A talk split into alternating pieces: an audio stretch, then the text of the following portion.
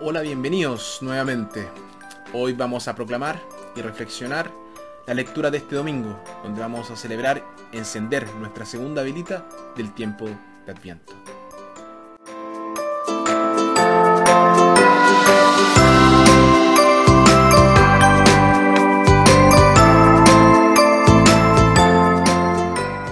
Primera lectura tomada de Baruch.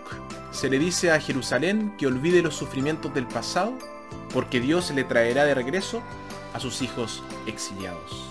Nuestra segunda lectura, tomada de Filipenses, Pablo insta a sus hermanos cristianos a prepararse para la segunda venida de Jesús, con vidas puras y sin mancha. En nuestro Evangelio tomado de Lucas, Juan el Bautista insta a la gente a preparar un camino para el Señor a través del arrepentimiento. Evangelio de nuestro Señor Jesucristo según San Lucas. Era el año 15 del reinado del emperador Tiberio. Poncio Pilato era gobernador de Judea. Herodes gobernaba en Galilea. Su hermano Filipo en Iturea y Traconítide. Y Lisanias en Abilene. Anás y Caifás eran los jefes de los sacerdotes. En este tiempo la palabra de Dios le fue dirigida a Juan, hijo de Zacarías, que estaba en el desierto. Juan empezó a recorrer toda la región del río Jordán, predicando bautismo y conversión para obtener el perdón de los pecados. Esto ya estaba escrito en el libro del profeta Isaías. Oigan ese grito en el desierto, preparen el camino del Señor, enderecen sus senderos. Las quebradas serán rellenadas y los montes y cerros allanados. Lo torcido será enderezado y serán suavizadas las asperezas de los caminos. Todo mortal entonces verá la salvación de Dios. Palabra del Señor.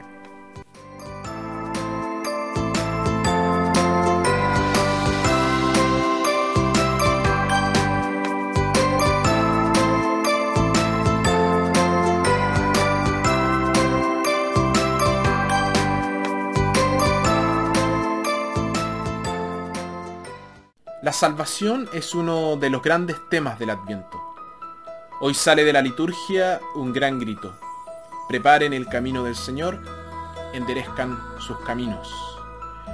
Que se rellene todo valle, que se nivele cada montaña y colina, que se enderecen los caminos sinuosos y que se allanen los caminos accidentados. Y toda la humanidad verá la salvación de Dios. Son palabras que a mi parecer son maravillosas. Son una declaración del amor de Dios por cada uno de nosotros, por la humanidad. Pero aquí puede surgir un gran problema. Algunas personas piensan que para que Dios las ame deben ser perfectas. Dicen, Dios nunca me querría con mis imperfecciones y pecados. Por eso tratan de ser perfectos para ganar el amor de Dios lo que efectivamente significa que intentan arreglárselas por sí mismos. Es difícil para Dios salvar personas así.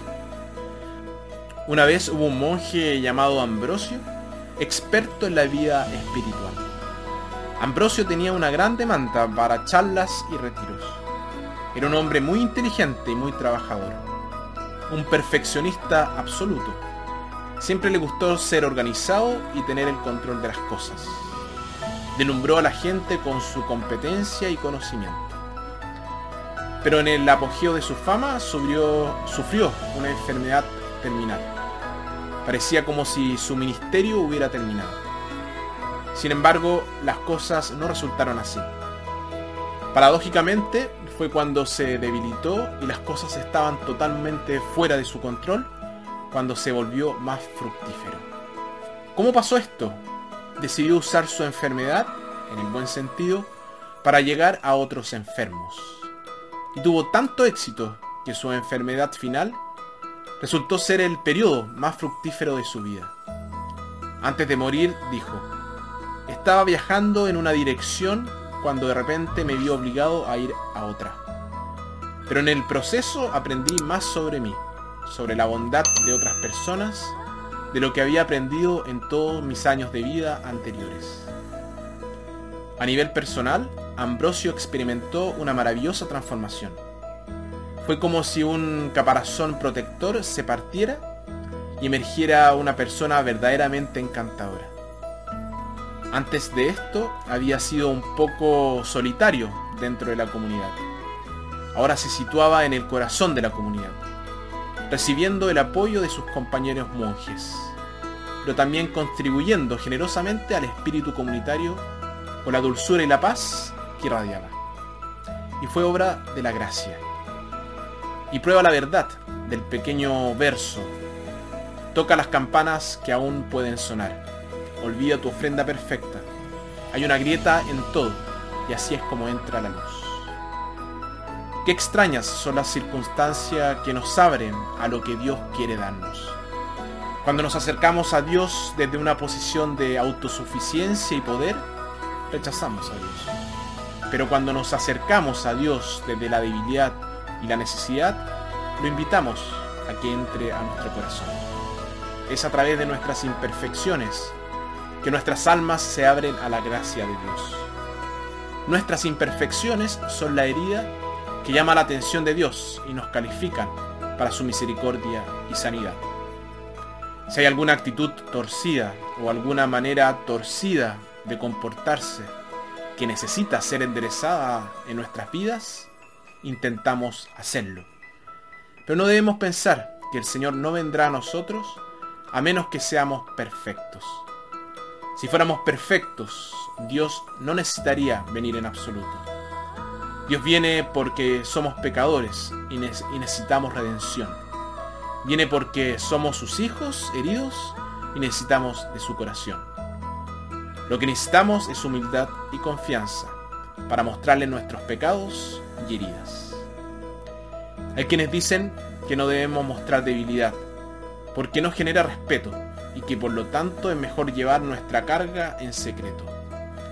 Pero la comprensión de nuestro propio dolor nos permite ofrecer nuestra propia experiencia como fuente de sanación a los demás. Aquellos que no disfrazan sus luchas, sino que las viven con la ayuda de Dios, dan esperanza a los demás.